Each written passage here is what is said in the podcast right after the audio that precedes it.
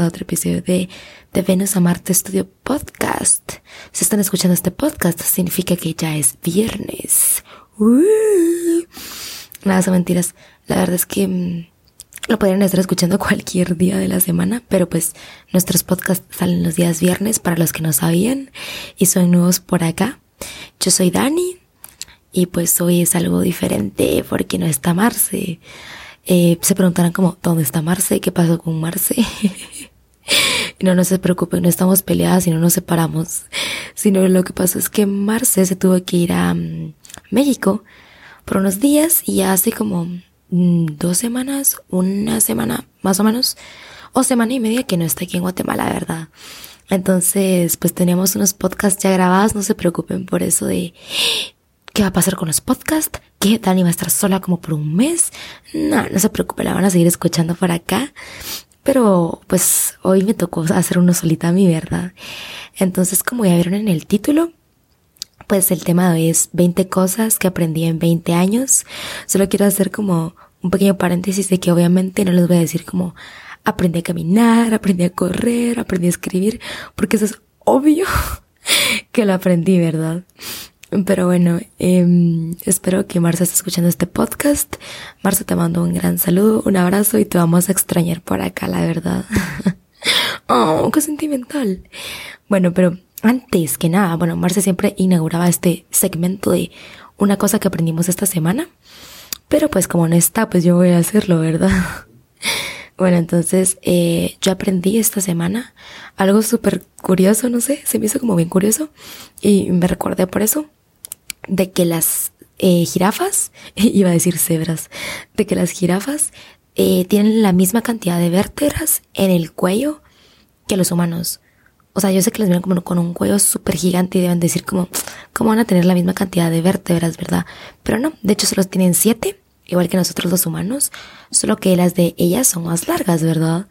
Y, y también leí otras cosas curiosas de las jirafas, no sé por qué leo cosas así a veces. Pero no sé, es como mi animal favorito, entonces, no sé, me llamó mucho la atención y, leí las curiosidades de, de, los de estos animales. Y pues eso descubrí, ¿verdad? Y se los comparto, ahora tienen un dato nuevo. bueno, pero ya, comenzando el, el podcast, ¿verdad? Ya así como el tema principal. Bueno, 20 cosas que aprendí en 20 años, ¿verdad? Bueno, voy a comenzar por la primera, obviamente, que es que cada quien tiene su batalla o sea, su propia batalla. Y mm, vez se lo estaba diciendo a una amiga hace, hace poco tiempo, ¿verdad? De que, de hecho esto lo aprendí bastante como por ella y hago énfasis en, en ella, pero de que cada quien tiene como sus propios problemas. O sea, a veces uno como que juzga a las personas sin saber como por lo que están pasando y creo que esto va mucho de la mano con, con ser empático, ¿verdad? Como tú no sabes como qué está pasando la persona que está a la par tuya en un bus o qué está, la qué está pasando la persona adelante de ti en el supermercado, por ejemplo. Tú no sabes si esa persona tal vez le acaban de diagnosticar cáncer o tal vez, no sé, perdió a alguien de su familia o tal vez acaba de enterar que está embarazada, no sé, es como, pueden ser cosas buenas y pueden ser cosas malas, ¿verdad?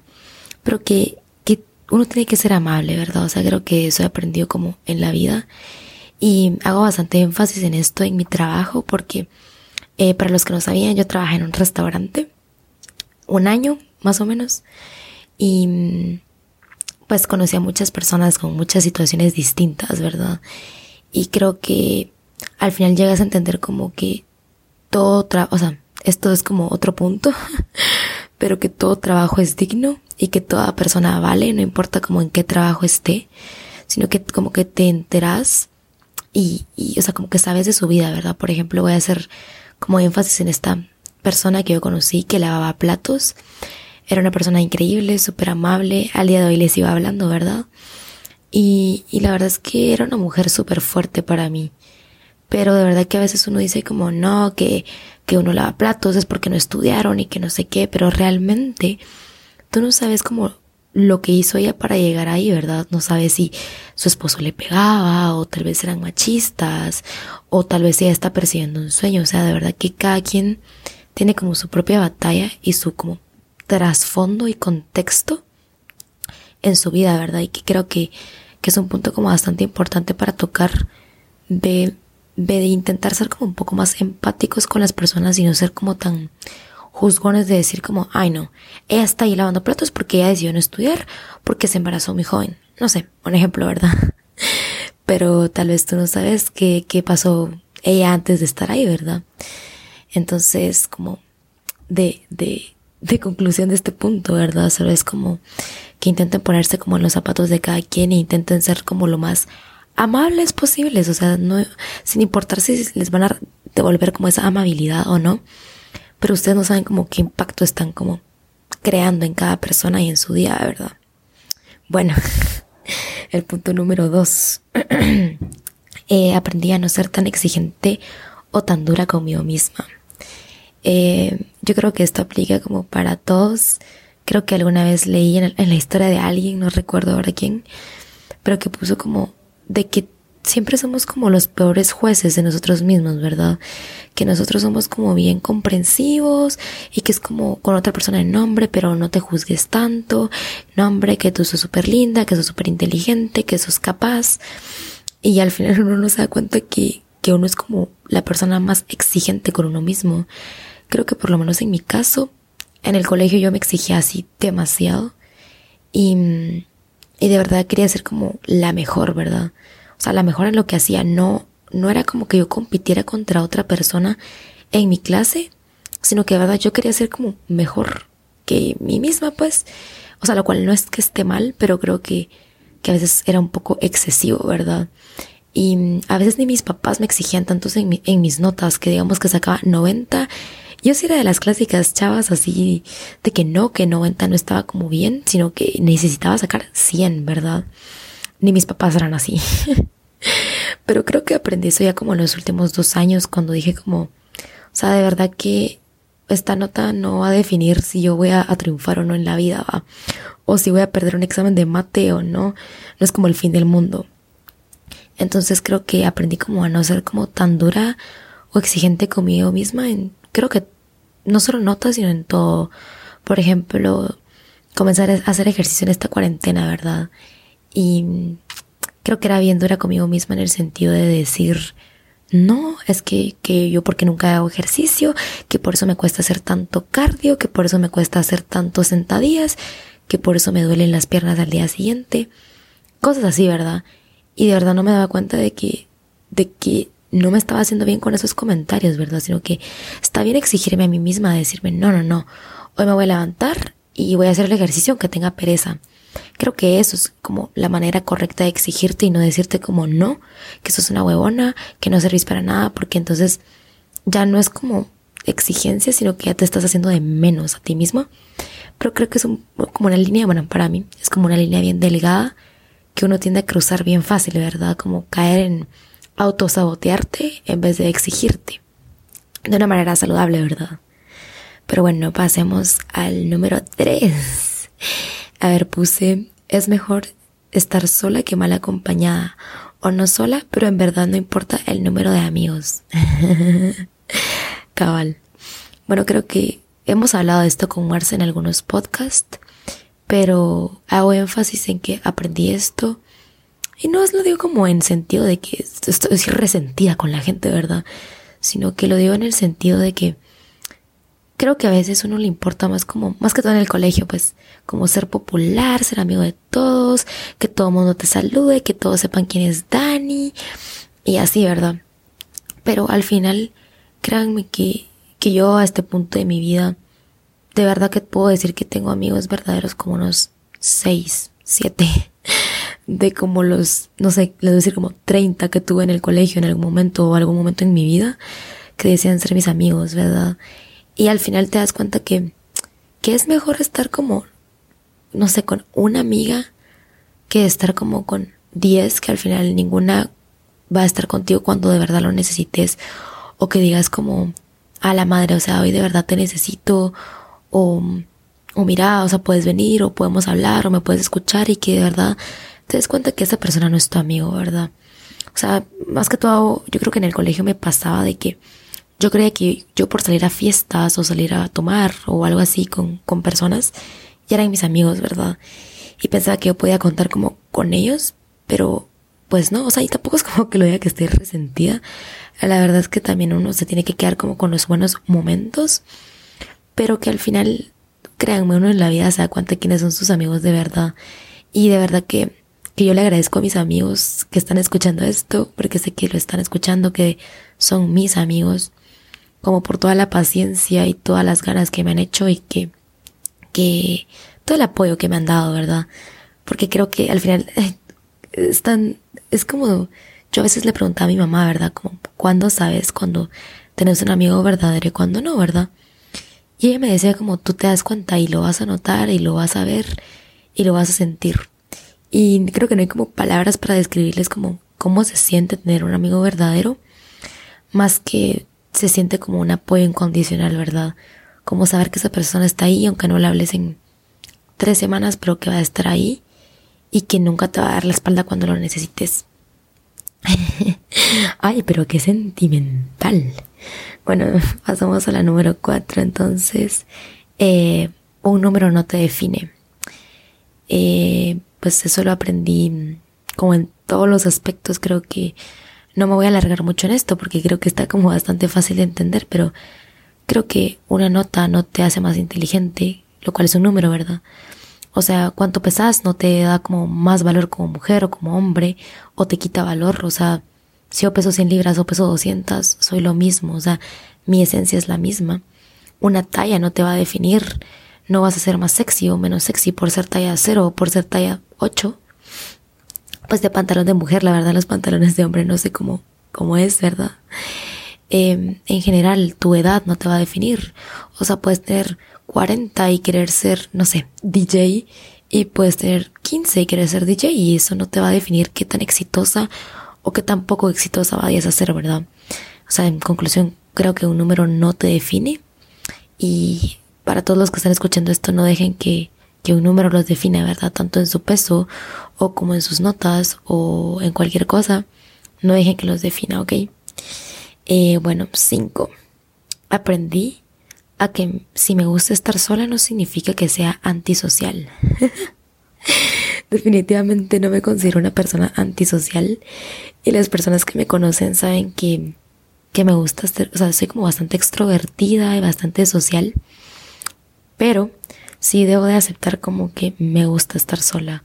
O sea, yo antes pensaba que era como algo malo, que me gustara tanto como estar sola conmigo misma, pero creo que en la cuarentena aprendí que no está mal, ¿saben? O sea, creo que está como bien, como aprender a estar contigo misma, aprender como de ti misma y, y puedes ser independiente, ¿verdad? Miren, la verdad es que yo actualmente no tengo una pareja, pero creo que también buscaría ser una pareja, ¿verdad? Como que esta persona sea independiente, que no tenga que estar conmigo todo el día o hablar conmigo todo el día, creo que a mí eso me desespera no puedo estar hablando con una persona como todo el día porque me aburren y me gusta hacer como mis cosas, me gusta dedicarme como mi tiempo a mí misma, como incluso a veces me gusta ver como películas a mí solita y eso es como tiempo para mí, o sea, me gusta estar sola. Y eso no significa que uno tenga nada como mal, sino que pues creo que está bien como aprender a, quererte, aprender a estar contigo misma. Y hacer actividades contigo misma, ¿verdad? Como conocerte realmente, conocer qué te gusta. Y, y creo que tampoco se tendrían que buscar a una persona, a una pareja, a un amigo, o no sé, a tus papás tal vez, como depender de ellos, ¿verdad? Como, bueno, si hoy mi amiga no puede salir, entonces, ay no, yo ya no voy a hacer nada y me quedo en mi casa, ¿verdad? No, o sea, pueden salir. La verdad es que no he hecho esto, pero quiero hacerlo. Pero ahorita me da un poco de miedo salir, la verdad. Como a lugares públicos por lo del coronavirus, ¿verdad? Pero como era una cita con ustedes mismos, no sé, invítense a un café, vayan a comer su comida favorita ustedes solos y lean un libro, no sé.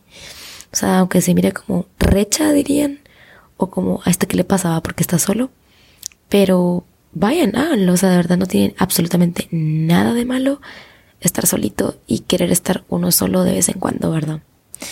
Bueno, número 6, que van un poco en relación a lo que dije anteriormente es que aprendí a que nadie nos pertenece. Bueno, eh, ¿qué quiero decir con esto? Yo creo que dejé de creer en el amor romántico he leído, la verdad es que he leído un poco sobre esto. Creo que me falta muchísimo aprender sobre ello, pero estoy aprendiendo.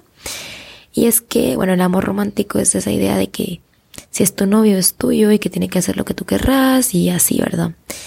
Y pues yo aprendí que nadie nos pertenece. Yo la verdad es que me considero una persona cero celosa.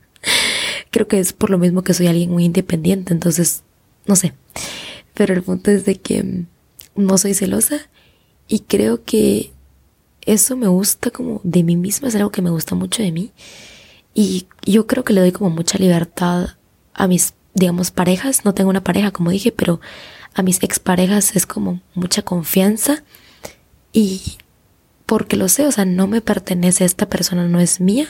Y por ser, digamos, mi novio o mi novia, no es como que sea mío, ¿verdad? Y que vaya a hacer lo que yo diga y que tenga que estar todo el tiempo conmigo y que solo pueda hablar conmigo, ¿me entienden, verdad?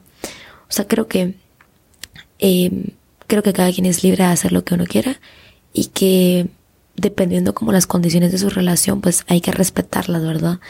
Pero en general, creo que esta idea del amor romántico que nos dice que una persona es tuya y que solo va a ser tuya como por estar en una relación, no es correcto, ¿verdad? Y creo que si tienen como esta idea, deberían de leer un poquito de la deconstrucción del amor romántico. Es un tema bien interesante. Como les digo, yo no he leído como mayor cosa, he leído poquito, siento yo, pero creo que me ha servido como un montón en muchas cosas.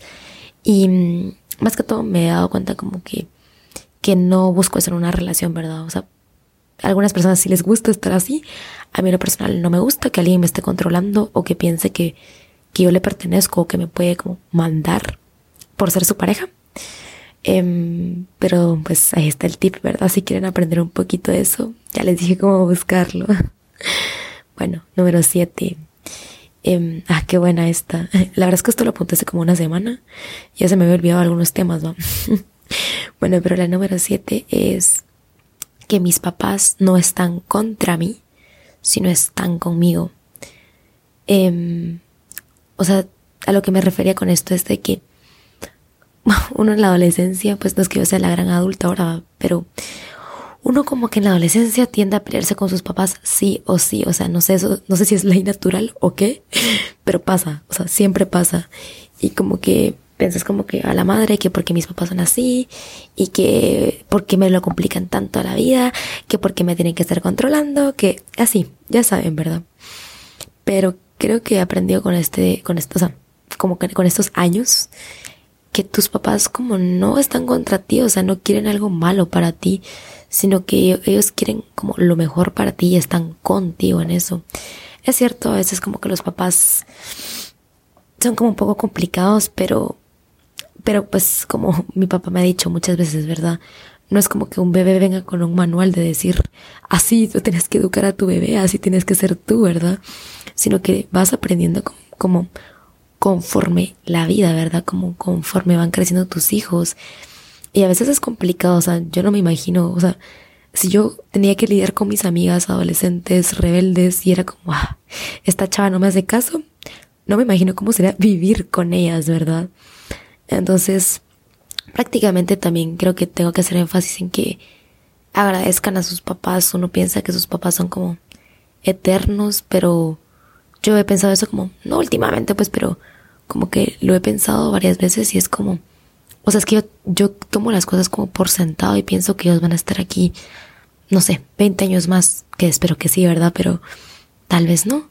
Entonces creo que es mejor decirle a sus papás como, o sea, yo sé que tú buscas lo mejor para mí e intentar como ponerse en su posición, intentar como hacerle la vida un poco más fácil a sus papás en vez de más difícil y, y pues que se los disfruten, ¿verdad? bueno, número 8. Ah, este me encanta. Está bien salirte de la U o cambiar de carrera. Creo que, creo que está como bien, como normalizado. Que si alguien se sale de la U o que cambia de carrera es como, no, que ya, fracasó en la vida, no sabía qué hacer con su vida, eh, está re mal o algo así, ¿verdad? Pero creo que creo que no se trata de que si fracasaste o no, creo que cabal me metí hace poquito a un curso de, de inteligencia emocional y cabal decía que no es como una nota o no es como la carrera que escojas la que va a determinar si vas a ser exitoso o no, sino como saber cómo te sentís estando donde estás y saber que si te sentís cómoda ahí, pues vas a estar ahí, ¿verdad? Yo creo que si no te sentís cómoda en un lugar, no vas a rendir bien. Si no estás como contento, no querés levantarte todos los días, no querés mejorar, no querés repetir esto, creo que no vale la pena. Y mm, está bien salirte de la U, está bien pensar que te equivocaste. O sea, yo estoy en mi carrera muy contenta, la verdad. Pero he estado pensando en estos últimos meses de que tal vez no me dedique a eso toda mi vida, la verdad. Y, mm, o sea, me quiero dedicar a otras cosas, quiero hacer otras cosas, otros proyectos. No significa que me vaya a salir de la U. O sea, quiero cocinar, definitivamente quiero cocinar, pero tal vez no me dedique como solo full time a eso, ¿verdad? Sino tal vez vaya a hacer muchísimas más cosas que quiero aprender. Y eso no tiene absolutamente nada de malo. Si en el proceso de tu carrera decís, ah, no, no era arquitectura, quiero, no sé, diseño de modas, que podrías decir que tiene que ver. Pero, pero no sé, o sea, tal vez no te sentías cómodo y te diste cuenta. Y está bien, creo que es mejor desperdiciar como, si lo quieren ver así, porque para mí no es desperdiciar, pero como estar dos años de tu vida en una carrera que no querías, por ejemplo, a pasarte cinco años, salir de la U y vivir como arrepintiéndote de por qué terminé esto y no estudié, no sé, nutrición cuando pude, ¿verdad? O algo así. Pero bueno, eh, espero que, que no se frustren tanto. Si alguien de ustedes está escogiendo carrera en la U o algo así, eh, pues no se frustren. Si se equivocan, está bien. Y si se toman un año sabático, creo que Marce se los podría decir mejor que nadie. Está re bien, pues. O sea, tampoco es el fin del mundo, créanme. Bueno, número nueve. Em, pues aprendí a que tengo que cuidarme tanto físico como mentalmente. Creo que, que esto no es como mucho explicar, pero solo les quiero decir de que a veces uno piensa que solo por hacer ejercicio y salir a correr y tener un cuerpo delgado uno está como saludable.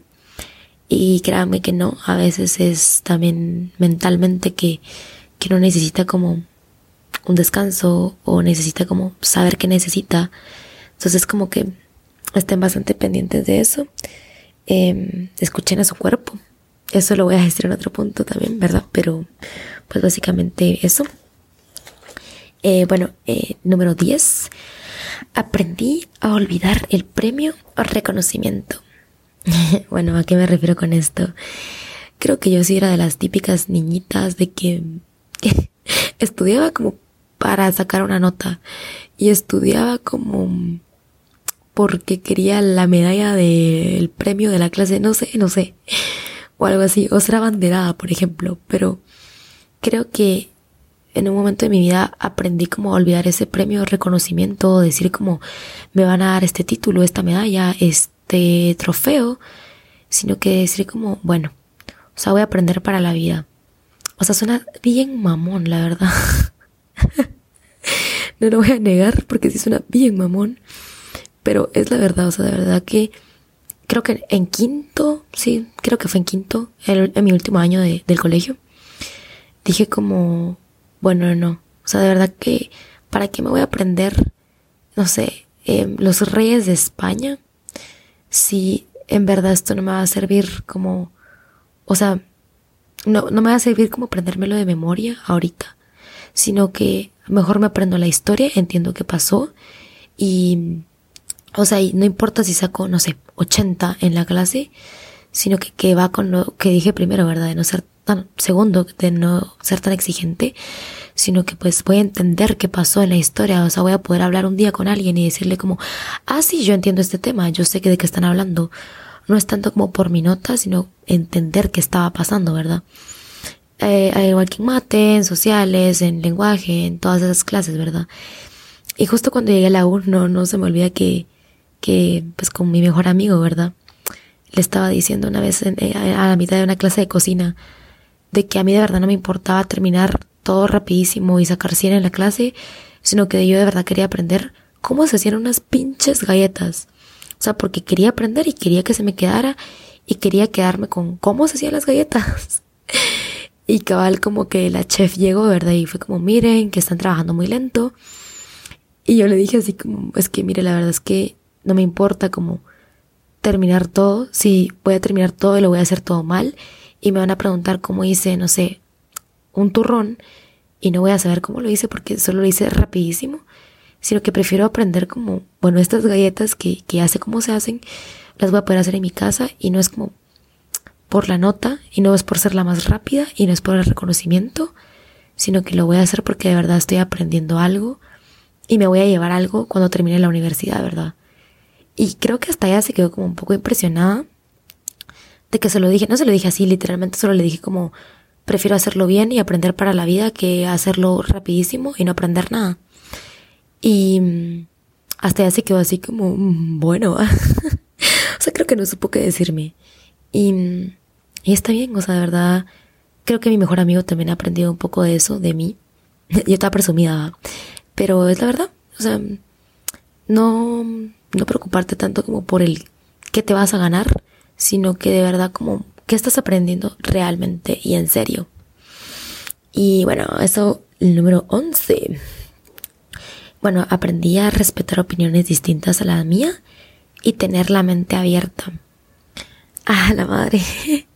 Yo creo que eh, ahorita que leí esto me recordé de, de una frase que leí que no, no sé, no la voy a decir textualmente porque no recuerdo bien, pero decía como que si tu mente, o sea, si tenías mente abierta, que si tenías tanta mente abierta como para darte cuenta que todavía tenías la mente cerrada en ciertos temas. No sé si se entendió lo que acabo de decir, pero espero que sí. Pero bueno, yo creo que este es un punto bien importante porque yo sí era de las chavas que se enojaba cuando alguien opinaba igual que a mí. O sea, era como que estábamos hablando, no sé, de política y yo decía que el movimiento izquierdista era mejor que el de derecha. Y alguien me decía que no, o sea, yo me enojaba. Y me enojaba que me contradijeran y me enojaba como, como, no sé, que no pensaran igual que mí y como que los intentaba convencer de que tuvieran la misma opinión que yo. Pero bueno, o sea, con el paso del tiempo he aprendido que no puedo convencer a alguien a cambiar su opinión. O sea, es más, yo quiero escuchar como lo que piensan y decir como, ok, tienen razón en esto o ok, no, no tienen razón en esto, ¿verdad? Em, creo que, creo que va como un poco de la mano con lo de la mente abierta de que, em, es que creo que lo voy a tocar en otro tema, solo estoy viendo si lo voy a decir, sí, sí lo voy a decir en otro tema, entonces no lo voy a decir acá. Pero el punto es de que creo que es cuestión de respetar las opiniones de los demás y no intentar cambiarlas. O sea, si no estás de acuerdo está bien, pero tal vez no como enojarte, que ese era mi caso, sino que es como, ok, no piensa igual que yo, está bien, no todos van a pensar igual que tú. Qué hueva sería que todos pensaran igual que tú. eh, pero bueno, eh, voy a tocar un poquito más este tema en otro punto, entonces no, no lo voy a decir ahorita, pero voy a pasar al número 12, que es crear hábitos. Aprendí a crear hábitos. Eh, este es como algo que suena súper fácil, pero a mí sí se me hace un poco difícil crear un hábito. O sea, desde chiquita mi papá me enseñó a crear hábitos, lo cual se lo agradezco muchísimo. Eh, era como, bueno, llegas del colegio, te bañas, almorzas, haces tus deberes y después puedes ver tele, por ejemplo. Eh, es un ejemplo, ¿verdad? Pero sí me enseñó mucho esto de crear hábitos, pero creo que va como de la mano de que ahora me cuesta como un poco más porque obviamente mientras vas creciendo es más difícil crear un hábito. Pero cabal, como les digo, ¿verdad? Va. Yo odiaba hacer ejercicio así, odiaba hacer ejercicio. Y dije como no, o sea, de verdad es un hábito saludable, es un buen hábito que quiero tener y lo voy a hacer. Entonces me metí como a un challenge de 30 días, creo que era, de hacer ejercicio, ¿verdad? Y de verdad dije como, Dani, o sea, si te lo vas a proponer, lo vas a terminar. Y, y, lo hice. Y créanme que dicen que después de 21 días creas un hábito, ¿verdad? Y créanme que si se me hizo un hábito, ya llevo como 7, 8 meses haciendo ejercicio. Y créanme que es como la mejor decisión que he tomado. Eh, sé que es como un poco difícil decirles como hagan esto porque a mí esto me funcionó, no, no les va a funcionar lo mismo a ustedes, pero creo que tienen que encontrar como su forma para crear hábitos, la forma que más o que mejor les funcione, ¿verdad? Y, intentar hacerlo, ¿verdad? Obviamente de un hábito positivo, no me van a decir un hábito negativo, ¿verdad? Pero, pero eso, ¿verdad? Bueno, también aprendí a experimentar y que experimentar eh, no tiene nada de malo. Eh, creo que a veces nos dicen como, no, que no pruebes las drogas, que no pruebes el alcohol, que no pruebes nada, que no hagas cosas nuevas. Y creo que eso está mal. O creo que nos lo dicen como, que puedo experimentar, no sé, escalar un volcán cuando soy joven, o que puedo experimentar estudiar otra carrera cuando soy joven. Y creo que no. O sea, creo que puedes hacerlo a la edad que querrás y está bien experimentar a la edad que querrás, ¿me entienden?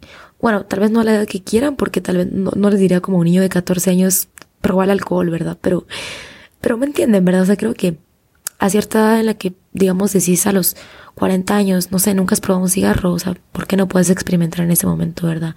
Creo que no tiene absolutamente nada de malo como probar las cosas. Eh, y también como consejos como todo con medida, ¿verdad? O sea, yo cuando experimenté el alcohol creo que me excedí un poco y era como un poco loca. Creo que ahora ya me sé controlar muchísimo mejor en ese sentido. Y, y pues creo que no tiene nada de malo como haber experimentado o, tener una borrachera o algo así, porque al final como que aprendes de ello, ¿verdad? Y que no tiene nada de malo, pues como les digo, tener 60 y querer ir a una disco, o tener 16 y querer ir a una discoteca, ¿verdad? Pero bueno, número 14. Uf, no puedo complacer a todo el mundo y está bien, porque no todo lo puedo dar. Creo que esta ha sido de las cosas más difíciles que, que he pasado, ¿verdad? Y que he aprendido. Lo he aprendido a las malas, la verdad no les voy a decir, ay, si lo aprendí es súper fácil, ¿verdad?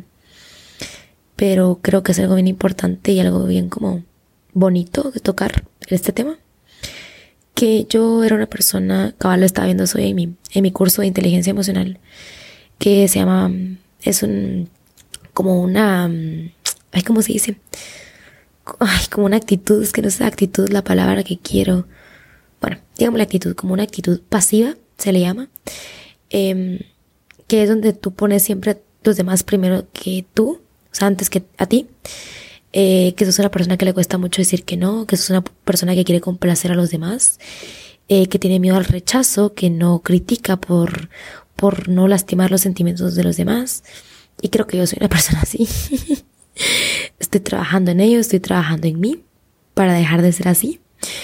Pero lo he aprendido poco a poco. Yo creo que antes me desvivía y me frustraba y me daba ansiedad de decir como, no puedo ayudar como a esta persona o no puedo ayudar a todo el mundo y me estresaba y de verdad les juro que lloraba y, y es como no voy a poder complacer a todos y no voy a poder quedar bien con todos todo el tiempo, ¿verdad?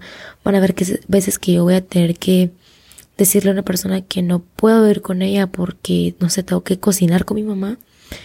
Y está bien, pues, o sea, no está, está, está bien no poder complacerlos o que alguien quiera que yo, no sé, que yo haga más, o sea, que dé más de mí en el trabajo y que de verdad yo sé que no puedo, o sea, no me da tiempo, no puedo, tengo que hacer algo más. O sea, está bien no poder complacerlo, ¿verdad? No siempre vamos a poder hacer lo que los demás quieren y está bien, o sea, creo que cabal se le decía a Marce hace unos días de que está bien si te van a amar o te van a odiar por quien tú sos, pero que, o sea, que lo hagan por quien sos y no por lo que ellos esperan que seas. Que también va un poquito de la mano con lo que dije de, de, de las relaciones, ¿verdad? Que no puedes esperar que una persona sea lo que tú crees, sino que tenés que aceptarla como es desde un principio. Entonces creo que no todo lo puedo dar, también incluye eso en mis relaciones. Creo que yo quería dar tanto y no recibía lo mismo, ¿verdad? Entonces creo que también es un poco de, de darte tu lugar y decir como, ok, no todo lo voy a poder hacer, no todo lo voy a poder dar y si no, me, si no estoy recibiendo lo mismo, ¿por qué lo voy a hacer, verdad? Entonces no es como que se trate de que, ay, lo hago porque quiero algo a cambio, pero se trata de que sea algo recíproco, recíproco, ¿verdad? Que no sea solo de yo estoy dando y no estoy recibiendo nada. Y tampoco se estresen por eso, porque créanme que yo entiendo si a alguien le pasa eso, el estrés que se siente en O sea, al decir como quiero hacer todo por todos y no puedo, entonces tranquilos, o sea, ustedes den lo mejor de ustedes mismos y con eso va a bastar, créanme. Bueno, 15. Bueno, aprendí que una relación viene con problemas, no todo es perfecto y que la comunicación es clave. Bueno, yo lo dije en el podcast anterior de la semana pasada, de que yo siempre me rindo bien rápido en las relaciones y que siempre me rindo como bien rápido como en ese tipo de cosas, ¿verdad? Que es como el primer problema es como no, no va a funcionar, me voy. Pero no, no es así. Créanme que toda relación viene con problemas. O sea, no, como lo dijimos en el podcast pasado, pelear es sano, créanme. No es como todo el tiempo, obviamente, pero siempre van a haber problemas de pareja. Y es lo bonito, ¿saben? Como ver cómo la otra persona lidia con problemas y cómo te incluye a ti en esta forma de lidiar con sus problemas y hacerlo juntos, ¿verdad? Bueno, no todo es perfecto, eso ya se sabe, pero creo que vuelvo a lo del amor romántico, que es como nos lo pinta la sociedad de que no, que una relación es perfecta, que nunca van a haber problemas, ay, perdón, que nunca van a haber problemas, de que todo va a estar bien, de que todo va a ser perfecto. Y, y no, ¿verdad? O sea, créanme que, que en todas las relaciones van a haber conflictos, pero por eso es mi punto de la comunicación es clave, porque es que de verdad, miren, esto no solo es para relación de noviazgo, amistades también, papás también, eh, ¿qué más? Profesores también. Créanme que la comunicación es clave. O sea, si ustedes no dicen cómo se sienten, no esperen que la otra persona les lea la mente, porque así no funciona la vida, y diga como que, ah, esto era lo que quería, o ah, esto era lo que pensaba, o ah, en esto tenía que cambiar. O sea, creo que si ustedes lo comunican, se expresan y dicen cómo se sienten, que yo sé que no es tan fácil como se escucha porque a mí me cuesta bastante expresarme si no me siento cómoda, por ejemplo, o si no quiero hacer algo, pero créanme que es importante más que todo en una relación, porque si no se pueden expresar ahí y no pueden ser ustedes mismos, mmm, no creo que llegue como muy lejos, o si no, créanme que van a vivir como frustrados en una relación súper tóxica todo el tiempo. Entonces la comunicación es clave que se les quede en la cabecita. Bueno, número 16. Entendí que necesito estar bien para atraer a, otros. Ok. Creo que no he hablado de la ley de atracción como muy a fondo. Tampoco lo voy a hacer en este podcast. No se preocupen. Pero básicamente es lo que dije, ¿verdad? Como que uno atrae. Hay una frase que, que cabal tengo aquí pegada en mi espejo, ¿verdad? Que Marce me, me regaló. Que dice, como piensas, sientes, como sientes, vibras y como vibras, atraes. Em, la verdad es que estoy súper de acuerdo con esa frase, creo que lo explica todo, pero igual se les explica un poquito por, por si no entendieron. Yo creo que a veces uno, uno como que, ejemplo, ¿verdad? Como que uno no se siente bien con uno mismo. Y créanme que aunque no lo piensen, se refleja. Cuando uno está inseguro de uno mismo, se refleja. O sea, uno refleja sus inseguridades en alguien más, en un amigo o en una pareja, por ejemplo. Y el ejemplo más claro es como, a veces uno está inseguro porque tal vez uno piensa que no es suficiente en una relación. Entonces tú sos celoso con otra persona y la celas y piensas que te va a cambiar y que te va a engañar. Pero realmente solo estás reflejando la inseguridad tuya de que no te sentís suficiente, no te sentís cómodo con quien sos y que por eso crees que ella o él te va a cambiar por alguien más, lo cual no es así. Entonces, básicamente es que necesitan amarse a ustedes mismos, quererse a ustedes mismos. Y cabal escuché en un podcast hace unos meses que de verdad que cuando te amas muchísimo, muchísimo a ti mismo, o sea, es como lo que puedes dar. Y a veces uno no se da cuenta de cuánto puede amar uno hasta que ama a otra persona. Pero creo que debería de ser como al revés, que te ames muchísimo a ti y que te des cuenta lo mucho que puedes amar cuando ya amas a otra persona. O sea, si yo puedo amar a mi novio infinitamente, o sea, significa que yo en mi, en mi ser puedo dar todo ese amor. Entonces, si se lo puedo dar a alguien más, ¿por qué no me lo puedo dar a mí? Creo que no sé si se entendió mucho lo que dije, espero que sí. Pero bueno, el punto es de que necesitan estar bien ustedes. Y no les digo perfectamente bien, pero como dije en el podcast anterior, no entrar a una relación ni de amistad, ni de noviazgo, ni nada, intentando llenar un vacío, sino entrar porque están bien y quieren compartir ese bienestar con alguien más. Pero bueno, el número 17, ya vamos a terminar. bueno, aprendí a que el físico no importa. Me interesa saber lo que hay en tu cabeza. ¡Wow! Yo escribo estas cosas, de verdad que a veces me pregunto como, ¿por qué soy tan filosofal? Sobre no son bromas, pero la verdad es que creo que aprendí esto de una forma bien linda. No les voy a contar esa historia porque es una historia muy romántica, pero el físico no importa. Creo que yo era una persona como, pues, bueno, tenía como, no sé, 15, 16 como bien juzgona de las apariencias, como, ay no, si ese chavo está gordito, no. Si ese chavo tiene granitos, no. Si ese chavo no tiene carro, no. O sea, creo que, o sea, dije, el físico, pero supongamos que es como todas las cosas físicas eh, que no me importan, la verdad, porque yo creo que es cuando me doy cuenta, hace, no poco pues, pero hace un tiempo, salí con un chavo que, que tenía dinero. O sea, ¿para qué les voy a negar que no tenía dinero? tenía mucho dinero, pero realmente solo podía hablar de eso. Y yo me quedé así como, mmm, qué hueva.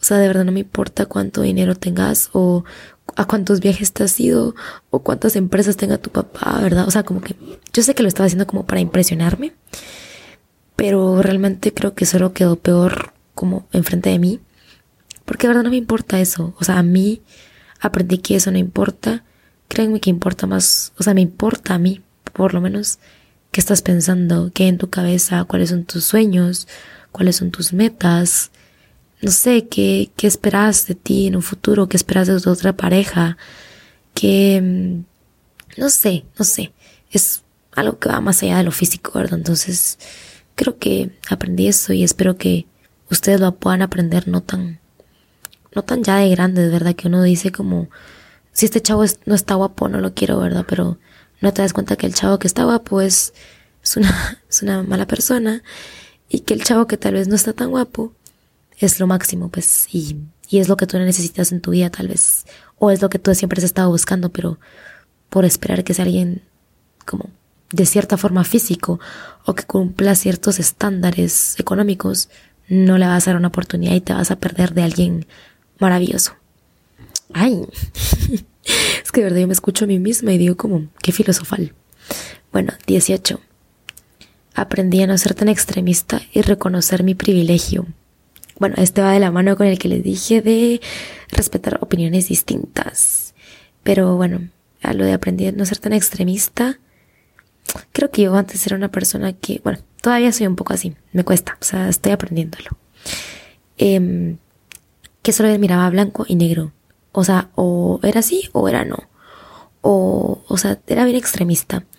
Y creo que cabal vi un video de una chava que, que se convirtió en minimalista, ¿verdad? Que es como algo que yo quiero hacer, en lo que estoy trabajando. Y la chava decía como que ella súper loca, había como tirado todas sus cosas, así como toda su ropa, todo, y que al final se arrepentía, ¿va? Porque era como, bueno, o sea, esa blusa todavía me servía, solo por, por llevármela de minimalista lo hice, ¿va? Y de verdad que yo me puse a pensar como, creo que yo, yo también soy un poco así, ¿verdad? Entonces creo que, creo que en ciertas transiciones que, quiero hacer en mi vida, por ejemplo, quiero convertirme en una persona vegana, eh, pues obviamente no, no voy a poder dejar de comer carne y huevos y leche en un solo día, sino que va a ser un proceso, yo qué sé, tal vez, bueno, me voy a quitar la carne primero, luego el pollo, luego el pescado, eh, veamos cómo mi cuerpo reacciona y así, ¿verdad? O por ejemplo también eh, pues me estoy convirtiendo en una persona más ecológica. Y ya casi que iba a tirar todo lo que había de plástico en mi casa, ¿va? Pero es lo que pensé cabal cuando vi este video fue como, creo que sí. Es de tener como un, balance y... y como no, obviamente no voy a tirar como algo que todavía me sirve que sea de plástico solo porque es plástico, ¿verdad? Sino como aprender que no solo es blanco y negro, o sea, puedo ser una persona ecológica, pero me va a tomar un tiempo, ¿verdad? No de un día para otro va a ser el cambio. Y puse a reconocer mi privilegio porque creo que yo también era una persona que, bueno, sigo siendo un poco, estoy trabajando en ello, como dije, como bien criticó en el sentido de no. No, él no es vegano, es una mala persona. O sea, él habla de, de que sí, de que, no sé, espiritualidad y no sé qué, y come animales. No, no, no.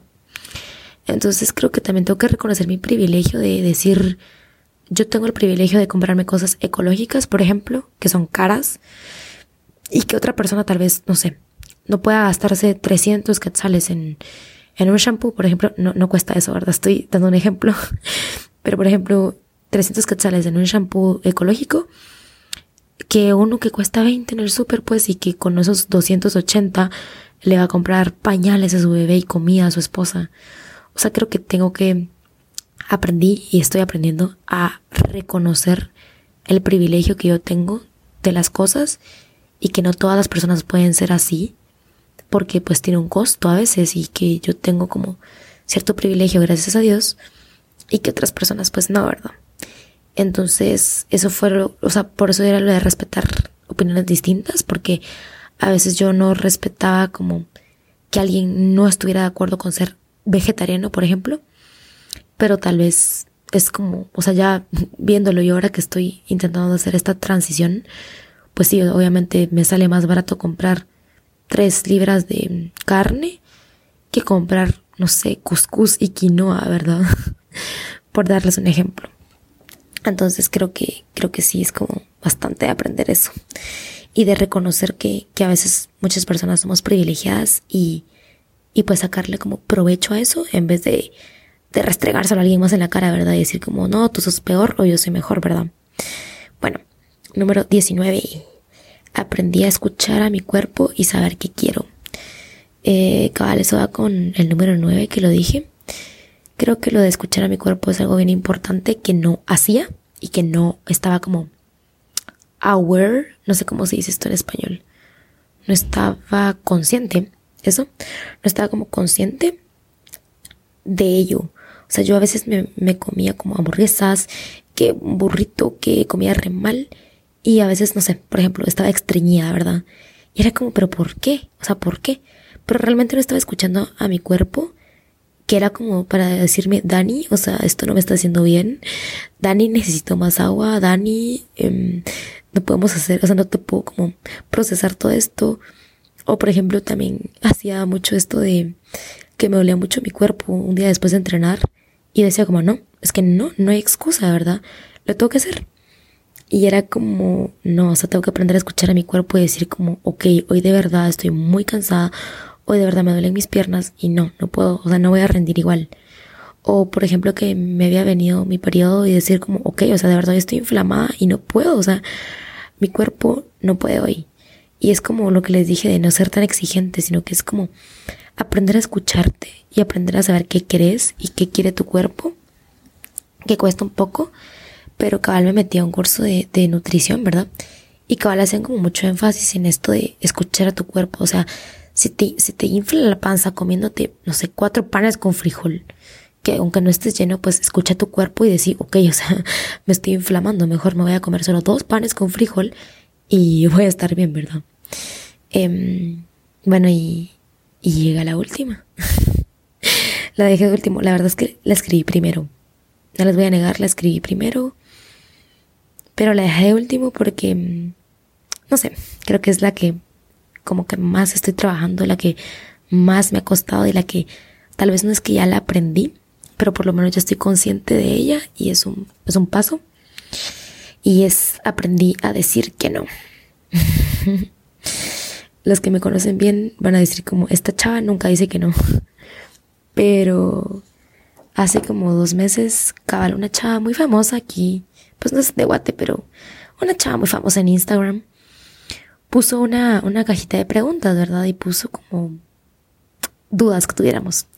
Y yo puse como, ¿cómo puedo aprender a decir que no? Y la verdad es que yo pensé que nunca me iba a contestar porque es una chava bien famosa y la verdad es que sí contestó mi pregunta, ¿verdad?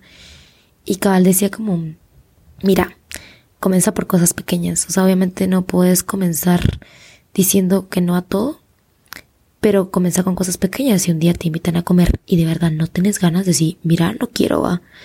O sea, también he seguido como muchos posts y páginas de Instagram que dicen como que normalicemos a decir que no. O sea, no, no quiero contestarte, no, no tengo ganas, no, no quiero. Y, y cabal, hoy, hoy le comenté, hoy en la mañana, cabal, un chavo me, me escribió de que, que, o sea, puso su cajita de preguntas de qué habíamos aprendido este año, ¿verdad? Y yo puse, que el que se quiera ofender porque yo le diga que no, que se ofenda. Y me puso Cal, o sea, Cal me contestó, ¿verdad?